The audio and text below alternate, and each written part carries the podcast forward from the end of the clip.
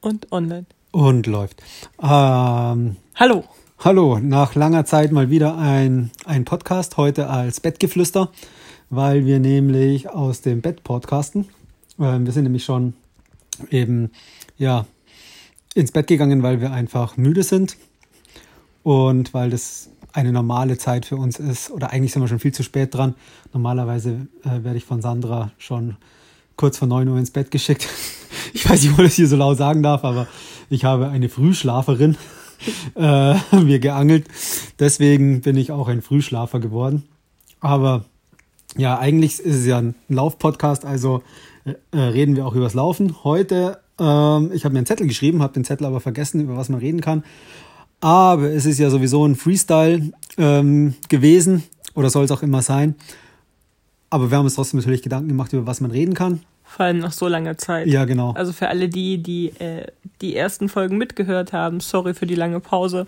Ihr habt es mitbekommen, wir waren sehr viel unterwegs und äh, haben Eindrücke und Erfahrungen gesammelt, die wir jetzt hier mit euch teilen möchten, beziehungsweise anschneiden.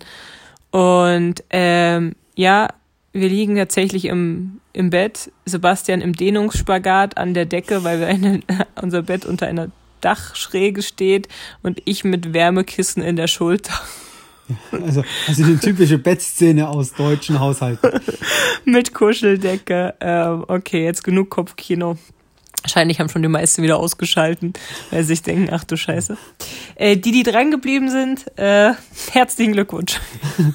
Ja, äh, wir erklären den Dehnungsspagat dann ungefähr kurz vor Ende. Am Ende. Am, äh, am Ende, dass dann keiner, dass keiner mehr wegschaltet. Also, heute Thema, äh, wer, wer Ultra läuft, braucht keine Drogen. Und am besten lässt sich das beschreiben an den Erlebnissen, die Sandra und auch ich äh, eher dann passiv beim Lavaredo Ultra Trail hatten. Übrigens eine sehr, sehr schöne Gegend um die drei Zinnen rum. Äh, ich habe die drei Zinnen nicht gesehen, weil ich dort nicht rumgelaufen bin.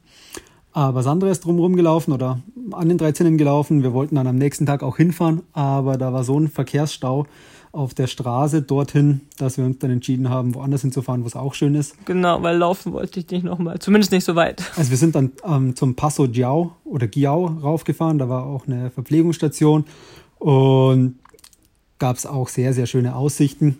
Also, ja, wenn man da mal in der Ecke ist und die drei Zinnen zu schwer zu erreichen sind oder zu langwierig zu erreichen sind wegen, ja, wegen einfach äh, Staus oder sonstigen Aufläufen, dann schaut euch einfach nach irgendeinem kleinen Pass ums Eck um.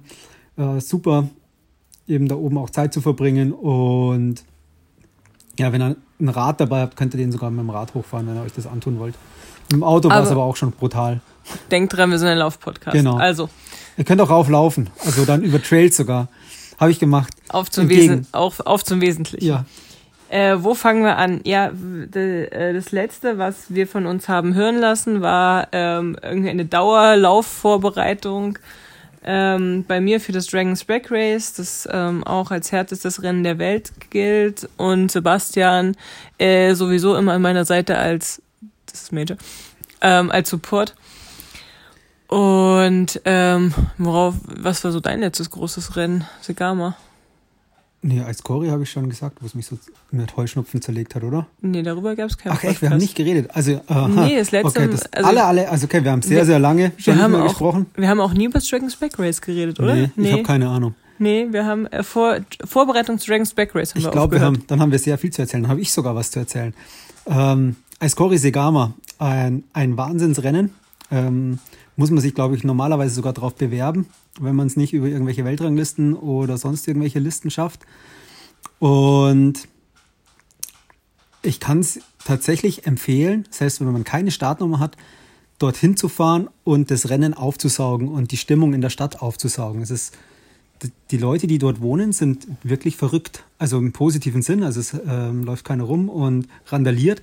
Aber in den vier Tagen oder drei Tagen ähm, Expo und einfach Rennen dort äh, steht der Ort Kopf. Also ich glaube, jeder, der in dem Ort wohnt, ist in irgendeiner Weise an dem Rennen beteiligt. Also auch jeder, der in dem Ort wohnt und eine Startnummer haben will, bekommt eine Startnummer, also hat Startrecht.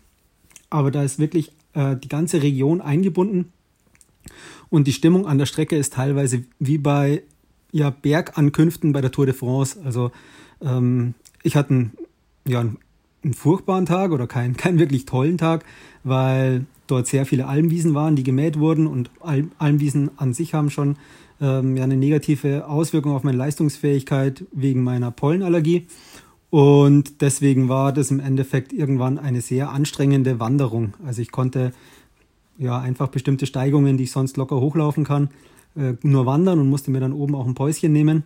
Und ja, bin das, das Rennen aber tatsächlich ja durchgegangen, weil es einfach wirklich ein, ein, ein, Erlebnis war, also das dann, dann mitzubekommen und auch die Leute, obwohl ich da wirklich nur langsam hochgehen konnte, die haben mich angeschrien, äh, waren teilweise 10 Zentimeter mit ihrem Gesicht von meinem Gesicht und haben da wirklich Gas gegeben, äh, einem Mut zugesprochen, einen angefeuert, haben sich mit einem unterhalten. Wenn man sich unterhalten wollte an einer Verpflegungsstation, habe ich mir dann tatsächlich mal Zeit genommen und ähm, habe mit den Leuten ein Pläuschen gehalten, soweit äh, mit Händen und Füßen uh, Englisch, Spanisch, was ich nicht kann.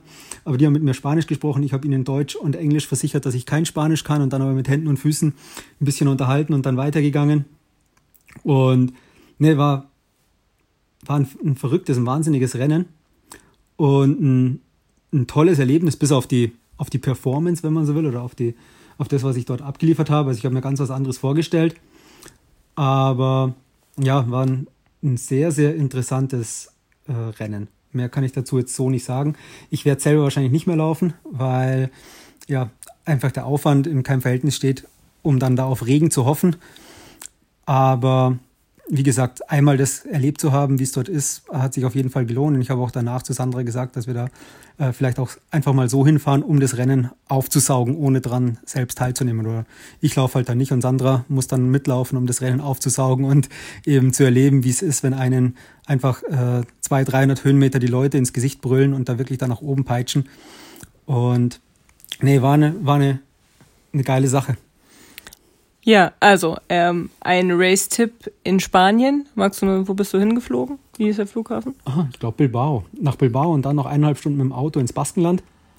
Stimmt, es ist ja geil. Also, wenn ihr dort sagt, ähm, hier bei euch in Spanien ist es aber schön, kann es sein, dass ihr gelüncht werdet und nicht am Rennen teilnehmen dürft. Also da, da wehen die baskischen Fahnen vom Rathaus runter. Äh, da, da, muss man wohl wirklich ähm, ordentlich aufpassen. Ähm, ja, ich glaube, also sie lassen einen schon in Ruhe, wenn man dann eben sagt, dass man Deutscher ist und kein, kein spanischer Nationalist. Aber nee, also die sind, die sind sehr stolz auf ihr Baskenland und eben auf ihre Fahnen. Und nee, aber wie gesagt, ähm, als, als Urlaubsziel, ja, ich weiß gar nicht, wie es da, es da ist, wenn, wenn kein Trailrennen ist, dann ist es wahrscheinlich einfach ein, ein ganz normales kleines Dörfchen mit einem, mit einem Berg, der 1600 äh, Meter Gesamthöhe hat und eher auf dem Weg zu den Pyrenäen. Also es sind gar nicht die Pyrenäen gewesen, aber ja, eine, to eine tolle Landschaft. Äh, das Gelände oben wirklich auch, auch schwierig. Also wer ähm, in den Bayerischen Alpen 1600 Meter Berg läuft, ist es, es sind meistens halt gut, gut zu laufende Wegen, Wege, aber da oben, das war teilweise wirklich ja, alpin oder ordentlich verblockt und gar nicht so einfach zu laufen. Da musste man sogar, sogar kraxeln und da sind alle ähm, Läufer ja, in den Passagen gegangen. Also wir hatten auch davor so eine Rennbesprechung vom Team Salomon, also mit, mit allen, allen Cracks, die da rumlaufen, sogar Kilian Jornet war da und hat dann so, so ein paar Tipps gegeben uh, aufgrund seiner Erfahrung bei dem Rennen. Und da war eben auch uh, bestimmte Passagen einfach zu gehen, um auf jeden Fall Kraft zu sparen, weil das, was man da äh, gewinnt, die paar Sekunden, die verliert man dann einfach, weil man oben in dem verblockten Gelände keine Kraft mehr hat, um da dann vernünftig drüber zu kraxeln. Okay. Ähm, und für alle da draußen, die dem Alkohol nicht frönen, ähm, danach, die Salomon-Läufer haben durchaus den ein oder anderen Sidere getrunken. Also solltet ihr mal nach einem Rennen sein äh, oder ja, Lust auf ein Gläschen Sidre haben, dann könnt ihr sagen, Kilian Jornet macht es auch. Zumindest ein Glas. Ähm, auch bekannt als Cider für alle, die ja, mit genau. Cidre nichts anfangen können. Appleboy. oder so. Ähm, genau ich reiß mal kurz ab. Ich weiß nicht, inwieweit das Leute vielleicht schon über die sozialen Medien mitbekommen haben. Ich bin eben das besagte Dragons Back Race gelaufen. Ähm, bin auch tatsächlich als eine von nicht ganz so vielen, gerade in dem weiblichen Bereich, durchgekommen. bin sehr stolz, ähm, dass ich das geschafft habe. Es war das Härteste, was ich je gemacht habe und etwas, was ich definitiv nie, nie wieder machen werde. Aber ich glaube fast, es ist eine eigene Podcast-Folge, auch in ähm, gepaart, also Podcast Dragon's Back gepaart mit äh, Mentalgeschichten, die man da so abreißen muss. Ähm, drei Wochen nach dem Dragon's Back Race, was mich, äh, also zwar, um das kurz abzureißen, ich war mir die ganze Zeit sicher, dieses Rennen ist stärker als ich und das Rennen bricht mich. Ging sich dann gerade noch aus, dass ich nicht gebrochen bin. ähm, aber kurz darauf bin ich oder hatte ich die Möglichkeit, äh, durch Namibia zu laufen und Südafrika. Und wieder kurz darauf, also quasi sechs Tage nach meiner Rückkehr, stand ich eben bei dem Lavaredo Ultra Trail am Start. Das sind 120 Kilometer mit, ich weiß es gar nicht, 5800? Ja, ich glaube 6,5. Ah, stimmt, das waren über 6000 Höhenmeter. Ja, 6500 Höhenmeter. Ich muss was vorwegnehmen. Es waren maximal äh, 6000, weil Irgendjemand hat den letzten Berg weg, weggezaubert, aber das kommt später. Nein, ich habe nicht abgekürzt, gell? Nein, nein, nein, nein, nein, nein, ganz ich Originalstrecke, aber der Wille versetzt Berge. Also, ich weiß gar nicht, wo wir anfangen. Das war, ähm, also ich muss sagen, ich war, ähm, mein Ziel für diesen Lauf war echt genießen. Ich hatte ja nun einiges im Knochen, äh, genau genommen hatte ich schon 500, äh, 20 Kilometer etwa in Knochen von den letzten vier Wochen mit Dragon's Back 315 und Namibia 200. Mhm. Äh, dazwischen, glaube ich, bist du nicht so oft gelaufen. Dazwischen bin ich gar nicht gelaufen. also ich war einmal wandern. äh, also ich hatte auf jeden Fall über 500 Kilometer in Knochen und ähm, wollte wirklich einfach nur, ich habe ähm, da netterweise über äh, eine Medienaktion, die ich mitgemacht habe, einen Startplatz bekommen und ähm, also habe ich mich an den Start gestellt und dachte mir, geil, 120 Kilometer, äh, easy Zeitlimits, die wandere ich einfach durch, nehme für mich äh, mit, was ich mitnehmen kann. Das heißt, ich versuche so viel zu reden auf der Strecke, wie es geht mit den Leuten, wollte die Landschaft aufsaugen und ähm, ja, einfach schauen, inwieweit ich mein, wie weit mein Geist, mein Körper noch treiben kann und ähm, oder auch inwieweit mein Körper das alles stemmen kann, ohne, ohne irgendwelche Verletzungen. Ähm, eins vorweg, ich bin nicht kaputt gegangen über das Selbstexperiment dieser drei Ultraläufe. Ähm, Im Gegenteil, mir geht's richtig gut. Aber ähm, ja, der Kopf. es war, ich weiß nicht mal, ich, du bist ja immer ja. der, der mich so bei Verpflegungsstationen sieht und das Ganze wahrscheinlich objektiver ja, wiedergeben ich, kann als mal, ich. Ich, fange einfach mal beim, also der Start dort ist, ist ganz cool. Ich glaube 23 Uhr etwas, oder? Genau, 11 Uhr abends. Genau, 23 Uhr ist der Start mit Musik von einem Italo-Western. Ich weiß nicht mehr genau welcher, aber ähm, ja, es ist, ist eine coole Stimmung. Und bei 120 Kilometer dachte ich, dass die Leute ein bisschen langsamer loslaufen. Ich war da so auf so einer, so einer Tribüne gestanden, habe da oben runter geguckt. Ähm, Major war bei mir, also Major, was der vorhin schon im Podcast kurz äh, vorkam, den ihr wahrscheinlich nicht gehört habt, aber wir haben ihn hier gehört, weil er aus seinem Napf Trockenfutter geknurpst hat. Und deswegen habe ich gefragt, was es ist. Der war eben mit dabei. Dann ist der Startschuss gefallen und dann kam eben wieder diese ähm, Italo-Western-Melodie, die schon eine Minute vorm Start war. Und alle sind dann eben so in die Dunkelheit ähm, entschwunden. Ich hatte als Betreuer nicht so viel zu tun, weil es für die Betreuer nicht erlaubt war, an allen Verpflegungsstationen zu stehen. Äh, was ich zuerst ein bisschen komisch fand. Und dann aber bei der ersten Verpflegungsstation, äh, zu der ich hin durfte, die war bei Kilometer 60, oder? Erst. Mhm. Genau, erst bei Kilometer 60. Ähm, da war Volksfeststimmung. Also ähm, die, es, es, war so eine, also keine kleine Bergstraße, es war eher so die, die Zufahrtsstraße zu, äh, nach äh, Cortina d'Ampezzo. Ähm, aber die war zugeparkt, einfach auf beiden Seiten, einen Kilometer schon vor der Verpflegungsstation und auch noch 500 Meter in die andere Richtung. Und es war ein riesiges Zelt aufgebaut als Verpflegungsstation. Und ja, die Leute, die waren dort, haben im Endeffekt gepicknickt. Also ähm, ich habe mich dann zu anderen Hundebesitzern gestellt. Major konnte spielen. Äh, ich habe mich in einen Campingstuhl gesetzt, den ich bei irgendeinem anderen Wettkampf gewonnen hatte. beim Ole, Zut, ja. Genau, beim Zut, ole ole. Und ja, und habe dann, hab dann gewartet. Irgendwann kam dann Sandra auch. Warst noch recht zufrieden mit der Welt, gell? Hm. Ja, ne, war alles, war alles gut. Und ansonsten sind halt ähm, viele Läufer äh, an uns vorbei, vorbei gehuscht und ab und zu sind dann halt wieder äh, neue Leute gekommen, die auf ihre Läufer gewartet haben. Andere sind gegangen. Unter anderem auch Major Spielkameraden waren dann äh, plötzlich mal weg. Aber ich glaube sogar, weil die, die Dame einen Anruf von ihrem Mann bekommen hat, dass er irgendwo bei Kilometer 40 ausgestiegen ist und halt abgeholt werden muss. Ja, ist er ein bisschen hektisch geworden, hat mir eben mit Händen und Füßen er, äh, erklärt, dass er jetzt gehen muss, weil selbe Situation wie in Spanien. Äh, ich kann kein Italienisch, die Leute konnten teilweise kein, kein Deutsch, kein Englisch. Gut, Deutsch, das nicht können, ist, ist klar oder ist, ist eher anzunehmen. Aber es äh, war wurscht, also Hauptsache die Hunde konnten spielen. Und ja, nee, bei Kilometer 60 eben durch. Da war ich dann im Endeffekt, ja, 30 Kilometer konnte ich dann machen, was ich wollte. Oder 40 sogar. Nee, bei 90 war erst die nächste. 90, ja. Genau. Bin dann äh, heimgefahren und bin dann die, die letzten 1100 Höhenmeter ähm, hochgelaufen, also die dann auf Sandra zukommen äh, sollten. Und dann natürlich auch wieder runtergelaufen, einfach für mich so als Training und dann eben auch um berichten zu können, wie das sich dann so am Schluss dann darstellt, was dann noch so auf sie zukommt. Ins Auto gestiegen und dann zu Kilometer 90, 90 gefahren. Und da war es dann schon so, dass die Läufer, die ankamen, nicht mehr ganz so fröhlich waren.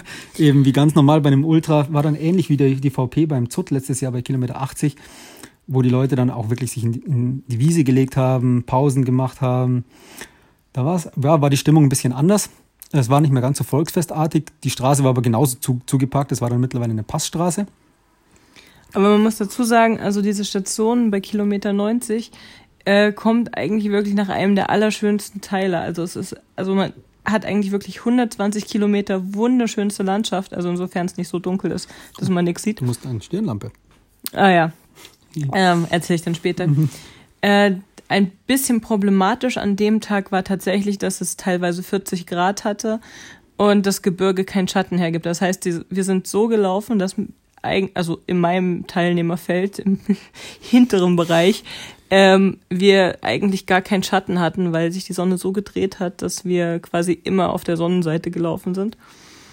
Ähm, das ja hat einfach ganz vielen Leuten Stecker gezogen diese äh, dieses in der Sonne bewegen. Also ich habe, äh, ich war, weiß gar nicht, 27 Stunden unterwegs, 28. Na, so lange nicht, oder? Na doch. Also ich weiß es nicht mehr. Ich war auf jeden Fall über einen Tag unterwegs ähm, und ähm, hat habe in diesen doch 28 28 also, Stunden so.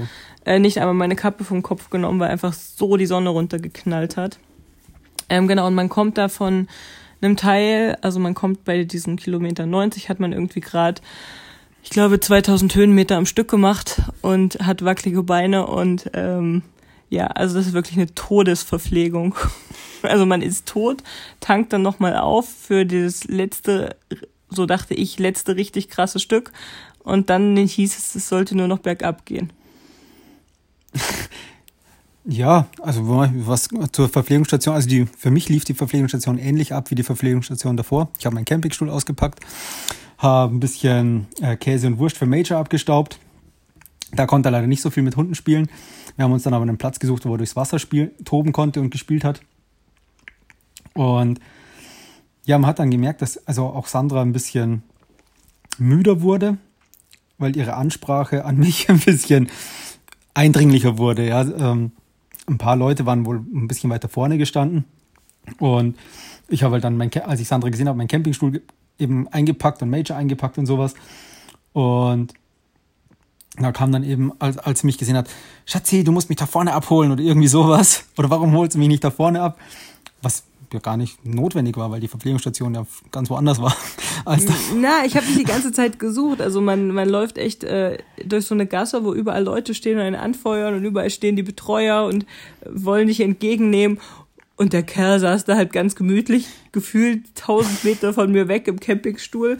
Und ich habe ihn nicht gesehen. Das hat mich jetzt beunruhigt. Was, was ist, wie ist, äh, ist er da gut die Passstraße hoch und runter gekommen? Und wenn man eh durch ist und dann auch noch jemanden suchen muss und äh, sich dann natürlich sofort Gedanken macht. Es ist gar nicht so einfach, so aus dem Campingstuhl hochzukommen. Ja, ja, ich weiß.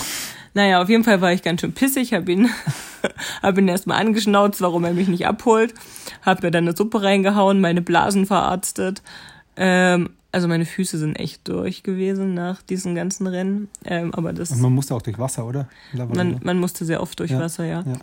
Ähm, genau. Und auf jeden Fall war ich dann stinkig, habe äh, noch ein paar Cola getrunken und bin dann weiter gestapft für mich. Ähm, nächste Verpflegungsstation war dann bei Kilometer 100 oder 100 oder 100. Also gleich, gleich dann die nächste. Genau, man sollte denken, ist nicht weit. Es folgte dann nochmal ein Anstieg von 1000 Höhenmeter ähm, auf so, so eine Hütte. Ähm, richtig hoch, über 3000 Meter. Ähm, da wurde einfach auch spürbar die Luft dünner, gerade in der Ermüdung. Und da kämpft man sich so hoch und mir ging's aber, eigentlich ging's mir da überraschend gut. Also ich hatte so eine Hochphase, die ich immer um die 100 Kilometer hab, warum auch immer. Ich weiß es nicht, ich freue mich, wenn die Zahl auf meiner Uhr dreistellig wird. Und ähm, konnte da auch richtig viele Leute überholen und habe dann den Mut zugesprochen, die da am Berg äh, verzweifelt in ihren Stöckern hingen. Und dann musste man durch so eine Art steinernes Meer kraxeln bis zur nächsten Verpflegungsstation. Und auch da ging's mir gut. Und als ich den Basti dann bei Kilometer 103 gesehen habe, ich, ich glaub, bin vorgegangen, habe abgeholt übrigens. Ja. Learning Curve, äh, sehr gut. Da war ich aufgeräumt, oder? Ja, da, da war da war es wieder gut. Das war dann ähm, dort übrigens, äh, wo ich vorhin die Empfehlung ausgesprochen habe, der Passo Giao. Und das ist wohl so ein, ein Sonnenuntergangs-Hotspot. Also wir waren da oben auf so einem Aussichtshügel ist es nicht. Also von dem Pass geht man nochmal so 100, 150 Höhenmeter hoch. Ja, nicht, nicht mehr. Und hat dann aber einen super Ausblick so eben auf so, ein, so eine Bergkette. Ich weiß den Namen nicht, aber da geht halt dann mm, ja, einfach jeden Tag die Sonne richtig schön unter, nehme ich an. Also, dass das jeden Tag so ist. Und da oben standen mindestens zehn Leute mit irgendwelchen Fotostativen und auch sonst ganze Grüppchen, die dann wieder gepicknickt haben da im Sonnenuntergang.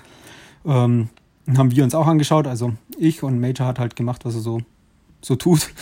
Und sind dann eben, als die Sonne weg war, eben Sandra entgegengegangen. Und wie gesagt, sie, sie kam dann, haben sie dann nach unten begleitet, noch so, wie weit war das? 300, 400 Meter, ja. dann so, so locker runter. Und ja, das ging dann dort auch richtig schnell. Also ich glaube, du hast, ah, bist gar nicht groß stehen geblieben. Ich habe an der Verpflegung was im Nachhinein betrachtet vielleicht ein mhm. Fehler war. Ich habe nichts gegessen und nichts getrunken. Ich war, dachte einfach nur, okay, jetzt habe ich nur noch 15 Kilometer oder 17 Kilometer, jetzt werde ich das Ding einfach nur nach Hause bringen, weil es geht ja nur noch bergab. Und wichtig für, für, die, für das nächste oder für den, für den weiteren Verlauf der Geschichte ist, dass ich gesagt habe, wenn was ist, dann rufst an, gell? Und dann kam als Antwort, ja, nee, nee, alles gut, äh, wir sehen uns dann im Ziel. Genau, also. Dann bin ich Pizza essen gegangen. Und man, nee, nee, nee, man muss dazu sagen, Sebastian der die Strecke schon abgelaufen ist. Also lasst nie jemanden ablaufen, der euch dann sagt, wie es wird. Ja, ja, nur das noch so eine kleine Spitze hoch und dann, und dann geht's runter. nur noch bergab. Also so mit diesem Wort im Ohr war ich total beschwingt, weil ich ja eh mein äh, drei, meine Uhr dreistelliges Hoch hatte und war gut gelaunt und habe eben nichts gegessen, nichts getrunken und also ja, die letzten 17 Kilometer, die reiße ich hier ab und oh, alles gut und äh, Höhenluft geschnuppert und naja, äh, dann bin, wurde es quasi dunkel und ich bin da irgendwie in Richtung so ein Schneefeld gestapft und ähm, sehe quasi, wie sich so eine, ja, ein Wurm an Stirnlampen ein, also im Dunkeln sah er zumindest sehr krass aus, Berg hoch schlängelt. Und ich bin diesen Berg hochgestapft und den Berg hochgestapft und habe schon gemerkt, okay, mein Energielevel geht runter und runter. Vielleicht hätte ich was essen sollen, vielleicht hätte ich was trinken sollen. Habe dann aber versucht, diese ganzen negativen Gedanken für mich quasi in eine Schublade zu tun die zuzumachen und habe mich darauf konzentriert, hey, nur noch 16 Kilometer, ähm, eigentlich sind die Höhenmeter ja geschafft, es geht nur noch bergab und ähm, bergab kannst du ganz gut und die Muskeln sind auch noch in Ordnung und ähm, habe mir selber Mut zugesprochen. Und irgendwann, als ich dann auf diesem Berg, besagten Berg stand, das kleine Spitzal, schaue ich runter und sehe, dass es bergab geht ähm, und dann aber nochmal bergauf, also dass sich dieser Stirnlampenwurm nochmal bergauf schlängelt. Und das war der Moment, wo es mir einfach komplett den Stecker gezogen hat. Ich, also an zuerst an alle Kritiker, die jetzt wieder, ah, ungesund und nee, weiterlaufen. Ich kann euch beruhigen, es ist wohl tatsächlich normal im Ultralauf und es, ich bin, nein, ich bin nicht ausgestiegen, sondern äh, mit Stecker gezogen meine ich, ich habe mich auf einen Stein gesetzt, habe versucht, das im Gehirn zu, pro, zu ja, Prozessen, was äh, da passiert, dass es nochmal bergauf geht, obwohl ich ja so fest davon ausgegangen bin, dass es nur noch bergab geht. Und auf einmal kam aus dem Nirgendwo, kennt ihr die Bärenmarke? Nein, zuerst kam, Kas nee, zuerst kam ja, Kasper. Ja, stimmt. Ich saß da und war wirklich verzweifelt Und dann kam Kaspar, das Schlossgespenst, angeflogen in Größe eines äh, Michelin-Männchens, hat mir zugewunken und hat den Berg weggepustet. Also der Berg war weg. Es war einfach, ich habe dieses Schlossgespenst gesehen, zu dem ich eigentlich überhaupt gar keine Beziehung habe, keine Assoziation. Ich habe das seit 20, ach was sage ich, 25 Jahren nicht gesehen. Und dann kam dieses Gespenst, schaut mich an, winkt mir zu und pustet diesen Berg weg. Und dann war, also dann hatte ich so zwei Stimmen in meinem Kopf. Die eine rationale, die sagt, ey, reiß dich zusammen, trink was, iss was und geh weiter und bring das Ding nach Hause. Und dann hatte ich eine Stimme in mir, die total ausgefreakt ist. So, boah, was ist das jetzt hier? Und während ich so gefühlt einen Engel und einen Teufel auf der Schulter hatte, die sich da miteinander unterhalten und kloppen, äh, wer jetzt hier äh, was sieht, kam dieser kleine hässliche Bär von der Bärenmarke an. Also wirklich so richtig steifgliedrig kam er angewackelt, hat mich an der Hand genommen und hat gesagt, komm Sandra, wir gehen gemeinsam, wir schaffen das. und es war wirklich da. Ich habe es gesehen. Ich habe den Bär gesehen. Ich habe das Gespenst gesehen. Es war da.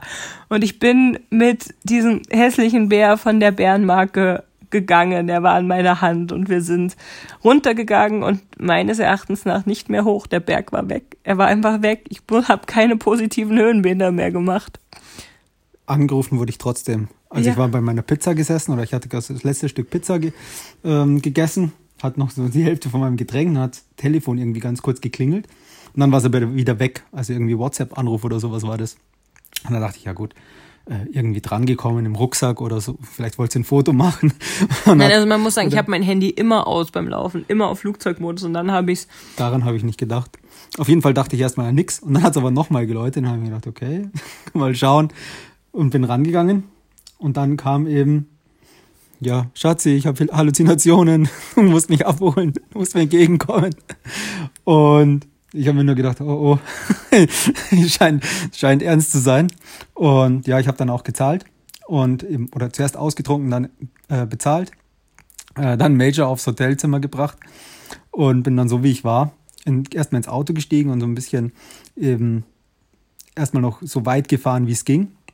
Und dann eben diesen letzten Downhill ähm, den Läufern entgegengegangen und da Sandras Stirnlampe in der ersten Nacht kaputt gegangen ist und sie die Ersatzstirnlampe schon hatte oder meine, die, ja, ja, die Ersatzstirnlampe halt, habe ich mein Auto erstmal durchwühlt habe eine Taschenlampe gefunden und hatte sogar noch äh, von früher, glaube ich, von den Urban Runners Ersatzbatterien für die Stirnlampen im Auto und die haben dann sogar noch in die Taschenlampe gepasst. Also richtig Glück, weil sonst hätte ich mit dem Handy hoch, mit der Handyfunzel hochlaufen müssen. So wie ich meine ersten vier Stunden, fünf Stunden Dunkelheit gemacht ja. habe, weil meine Stirnlampe direkt in der ersten halben Stunde abgekackt ist, bin ich dann fünf Stunden mit Handytaschenlampe durch die Dunkelheit gestapst in und, den Dolomiten. Ja.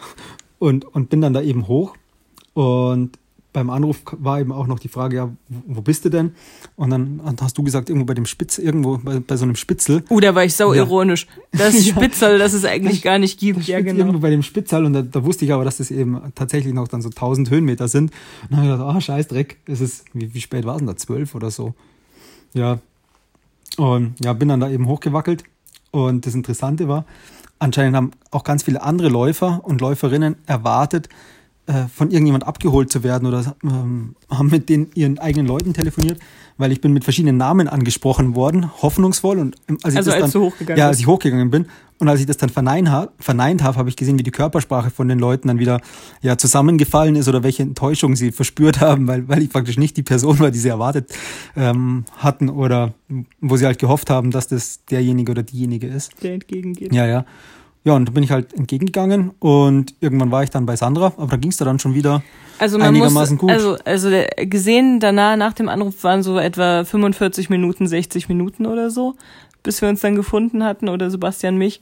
Und in der Zeit, also bin ich, also es war ja kein Berg mehr da, es war nur noch Fläche. Ähm, und da waren so Grasbüschel und ich habe auf den Boden geschaut und diese Grasbüschel haben sich im Schein der Stirnlampe und im Wind so ganz leicht bewegt. Und ich habe auf diese Grasbüschel geschaut. Der Bärenmarke Bär war dann irgendwann weg. Ähm, und diese Grasbüschel, die sich so leicht bewegt haben, mein Kopf hat mir gesagt, dass das Flundern sind, die mir um die Füße schwimmen. Ähm, es war total komisch, weil überall waren auf einmal Flundern und ich habe auch das Wasser, das Wasserrauschen gehört, das es aber gar nicht gab. Also total, ähm, also wirklich irgendwo beängstigend, irgendwo belustigend. Ich weiß gar nicht, was ich in dem Moment gefühlt habe. Das Einzige, ich hatte immer irgendwie die, die Stimme ganz tief in mir, hat immer gesagt, reiß dich zusammen, jetzt geh weiter, Schritt für Schritt, irgendwann bist du im Ziel. Also bin ich immer weitergegangen, habe versucht viel zu trinken ähm, zwischendrin. Ähm, essen konnte ich gar nichts, mein Magen war dann auf einmal total verquer. Und ähm, genau, dann habe ich die Steine, die ich angeleuchtet habe, die sahen alle aus wie diese Schweine aus Animal Farm. Die hatten alle dieses platte Gesicht und teilweise waren Eulen dabei. Also die Steine sahen aus wie Eulen. Ähm, Teil, also ja genau. Und dann äh, gab es theoretisch noch eine Verpflegungsstation auf dem Weg nach unten bei Kilometer 110, 112, also wirklich quasi kurz vom Ziel. Und als ich diese Verpflegungsstation vom Weiten gesehen habe, habe ich gleichzeitig eine Stimme gehört in meinem Kopf, die gesagt hat, nein, die Angie hat gesagt, du sollst da nicht reingehen, da sind tote Puppen. Und dann habe ich dieser Stimme gesagt, ich kenne keine Angie und Puppen können nicht tot sein. Und dann ist irgendwie so ein Bild von meinem Kopf in meinem Kopf erschienen, von meinem geistigen Auge, von Puppen, die tot im Schaufenster hängen, so an, an Stricken, also aufgehängt. Und äh, ja, ich weiß nicht, was, was da kaputt war. Und ich kann keinen dieser Gedanken, also ich habe wirklich viel nachgedacht, was ich da für Assoziationen zu haben konnte und habe versucht, das zu analysieren. Zu keinem der Dinge, die ich gesehen habe und gehört habe, hatte ich irgendeine Assoziation. Äh, noch ist irgendwas auch nur aktiv in den letzten zehn Jahren in meinem Kopf gewesen. Naja, auf jeden Fall hatte ich tatsächlich so einen Respekt vor diesem was mir die Stimme gesagt hat, dass ich diese Verpflegungsstation auch komplett einfach, ich bin vorbeigegangen, ich wollte keinen sehen, ich wollte, ich habe nur nach der Zeitmatte geschaut, bin über die Zeitmatte, ich bin nicht stehen geblieben, ich habe äh, weder Getränke aufgefüllt noch Essen, ich wollte einfach nur weiter. Also dann kam eben dieser besagte steile Downhill, wo ich irgendwann Sebastian erhofft habe und äh, während ich mit der Stirnlampe dann so die Läufer vor mir gesehen habe oder die Reflektoren, sah das immer so aus wie Michael Jackson, der tanzt. Also irgendwie so, wisst ihr, auf seiner Bühnenshow so dieses, äh, ja, Hin- und Hergewackel. Ähm, und ich dann irgendwann also je tiefer ich kam und wahrscheinlich auch die Luft wieder etwas äh, voller wurde, ging es mir auch tatsächlich besser. Aber ähm, und als ich dann Sebastian gesehen habe, sowieso, äh, ich war einfach nur erleichtert, dass, dass da jemand Reales war, weil ich überhaupt nicht mehr wusste, was ist jetzt real, was nicht. Äh, wie weit spielt mir mein Kopf einen Streich? Und äh, ja, dann, also wir haben uns irgendwie begrüßt und Sebastian ist einfach nur vor mir hergetrottet. Und ähm, ich weiß gar nicht, wie weit sind wir denn überhaupt miteinander gelaufen sechs Kilometer oder so. Ja, scheinbar doch so lang. Ich weiß nur, dass ich immer wieder gesagt habe, wie weit ist es noch? Ja. Wie weit ist es noch? Wir haben einen, einen Läufer überholt. Also wir waren auch nicht mehr so schnell. Aber der hat also echt schon Schmerzen gehabt. Also man hat man gesehen, dass eine Hüfte gar nicht mehr funktioniert, so ungefähr. Also der ist wirklich gegangen, als ob er einfach äh, ein Holzbein hätte. Und der hat dann eben gefragt, wie weit es noch ist. Und ich wusste, dass es aber noch vier oder fünf Kilometer sind. Und habe dann halt gesagt, dass es irgendwie zweieinhalb, vielleicht noch drei sind, weil ich glaube, wenn ich dem fünf gesagt hätte, dass er dann einfach heulend zusammengebrochen wäre. Also der hat echt keinen guten Eindruck mehr gemacht. Und ich wusste aber, dass so ein zweieinhalb Kilometer eben ähm, ja der Ort zu sehen ist und dass man raus auf die Straße kommt und so in den, in den Ort vor äh, Cortina d'Ampezzo und dass dort eben auch ähm, ja die Einheimischen in dem Ort, die haben so eine eine, eine, eine illegale Verpflegungsstation, wenn man so will, aufgebaut. Also keine offizielle. Und ja, dass wenn er bis dahin kommt, dass er dann auch ins Ziel gut kommt. Aber ich habe mich echt nicht getraut, ihm zu sagen, wie weit es wirklich noch ist, weil der war, der war echt verzweifelt so in seiner, ja, nach keine Ahnung, eben nach 115 Kilometern und ja, in dem Zustand, in dem er sich halt eben befunden hat. Aber auch sonst, weil ansonsten, ähm, alle, die einem entgegenkommen, nach 110 bis 120 Kilometer sind nicht mehr so irgendwie die frischesten. Also man merkt es einfach dann, ähm, gerade in dem, in dem steilen Gelände, wo es dann eben bergauf ging. Teilweise sind mir die Leute mit den Stöcken so an die Füße ran, weil sie es einfach nicht mehr koordinieren konnten, äh, wo sie die, die Stöcke dann hinsetzen. Oder auch beim Gelände, das halt so ein bisschen gerutscht ist, mussten sie halt dann richtig langsam machen. Aber das war, ja. So. Ähm, ja, irgendwann waren wir auch an dieser Straße, wo man weiß, jetzt kommt man ins Ziel. Da bin ich ins Auto gestiegen. Da ist Sebastian ins Auto gestiegen und ins Ziel gefahren oder beziehungsweise Hund holen und mich dann im Ziel abholen. Und ich bin diese Straße gelaufen. Da ging es mir auf einmal wieder mega gut, da war nichts mehr zu spüren, da bin ich irgendwie in Sechser Pace noch lang getrottet und äh, habe mich meines Lebens erfreut und dass ich das jetzt tatsächlich da jetzt schaffen werde. Und äh, noch, ich glaube, ich habe noch sieben Leute auf diesen drei Kilometern eingesammelt. Und äh, da war ich, da war ich richtig happy. Also da hatte ich einen Hoch und im Ziel ging es mir auch richtig gut. Ja, total. Da hatte ich dann Bier. Vielleicht hätte ich das eher trinken müssen. Ähm, auf jeden Fall war ich da wieder aufgeräumt, da war auch der Magen in Ordnung, ich hatte auch am nächsten Morgen Hunger. Äh, wir haben dann auch, also Sebastian und ich beim Frühstück, die Halluzinationen besprochen und wir sind uns sehr, sehr sicher, dass es einfach am Flüssigkeitsmangel und dieser krassen Sonneneinstrahlung, weil ich meine Cappy hin oder her, äh, du bekommst einfach Sonne ab und ja, wenn man sich doch 20, über 20 Stunden bewegt, Schlafmangel. Ich hatte die Nächte davor sehr schlecht geschlafen, dann eben dadurch, dass um 11 Uhr Abend Startschuss war, schon einen Tag nicht und ähm, eben die Nacht davor auch nicht. Und ja, war irgendwie mehr als 48 Stunden wach. Und wenn man da noch so eine Leistung erbringt und wie gesagt, vielleicht einfach zu wenig getrunken hat oder nicht vielleicht, sondern sehr sicher zu wenig getrunken hat, denn ich war in diesen 28 Stunden zweimal austreten. Tut mir leid, äh, muss ich euch jetzt erzählen, ob ihr es wissen wollt oder nicht. Aber das allein ist ein Zeichen dafür, dass ich äh, ja einfach dummerweise zu wenig getrunken habe. Ich habe nicht dran gedacht oder habe mir nicht die Zeit genommen oder habe den Flüssigkeitsverlust in dieser Hitze unterschätzt.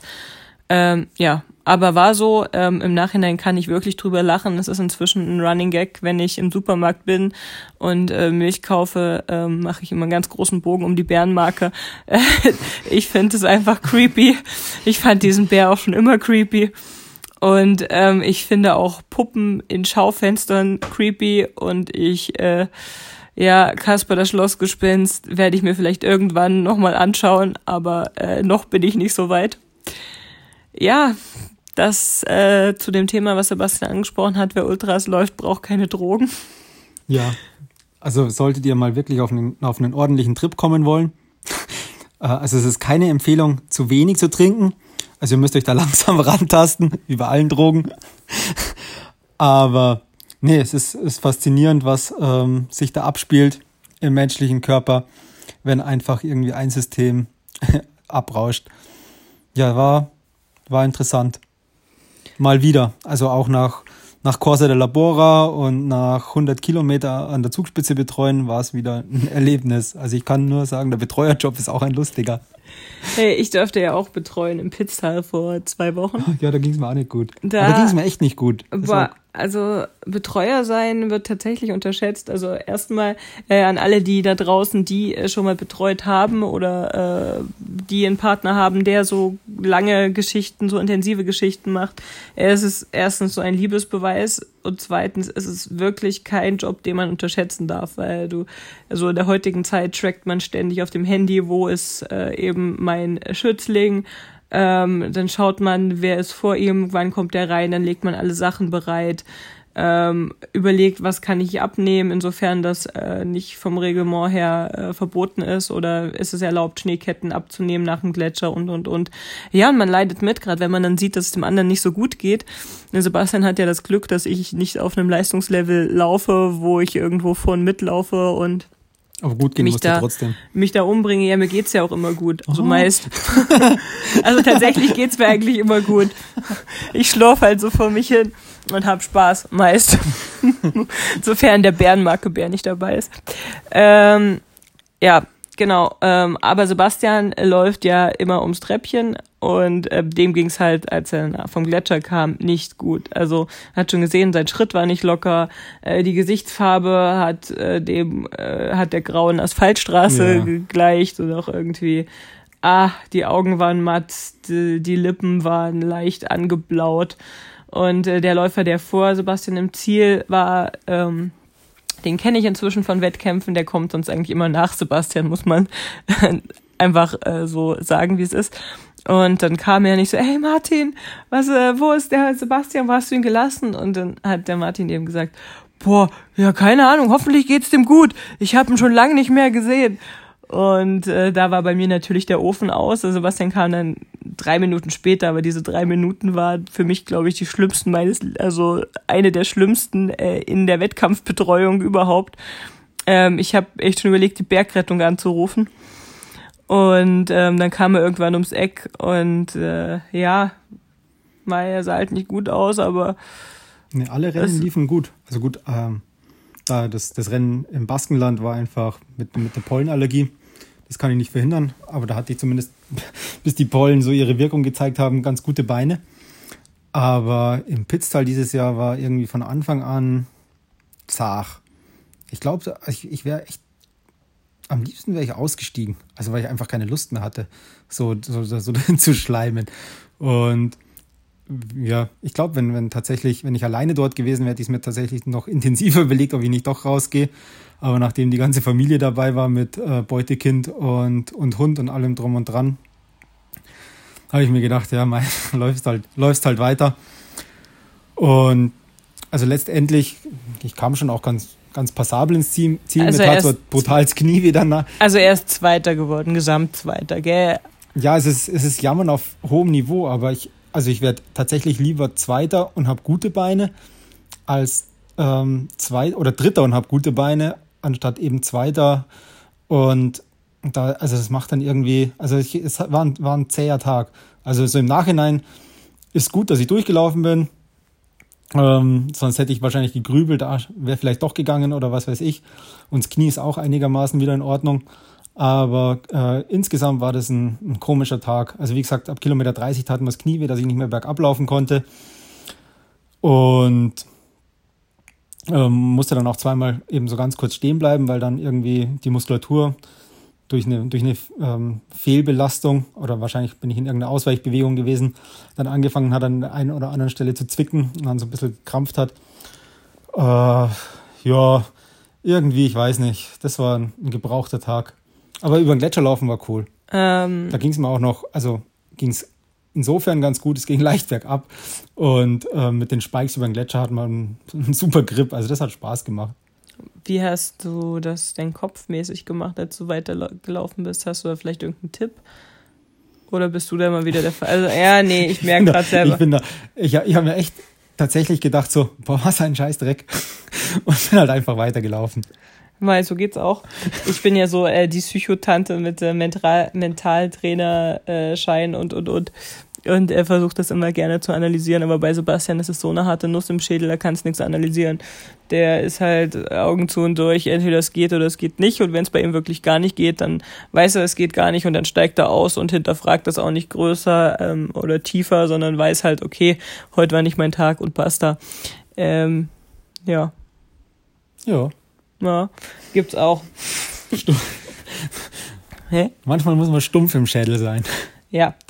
Ähm, genau, ich äh, weiß nicht, also mein Tipp ähm, oder was ich auch immer gerne sage, wenn bei euch mal der Fall ist, dass ihr äh, wirklich am Überlegen seid, steige ich aus, steige ich nicht aus, dann stellt euch einfach die Frage, ähm, inwieweit es wirklich nachhaltig eure Gesundheit schaden könnte, wenn ihr weiterlauft.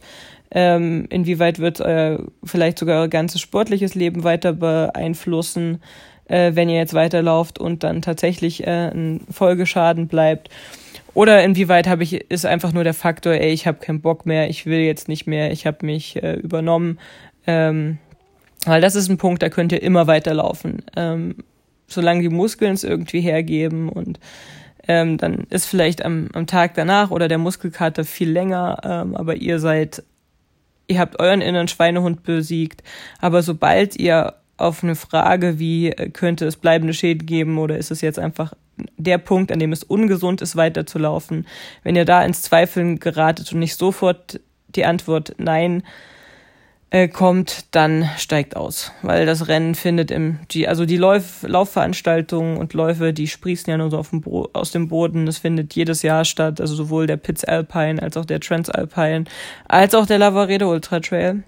Und alle anderen Rennen auch. Und alle anderen Rennen auch. Und wenn eine Veranstaltung mal pleite gehen sollte, dann gibt es zehn andere. neue aus dem Boden.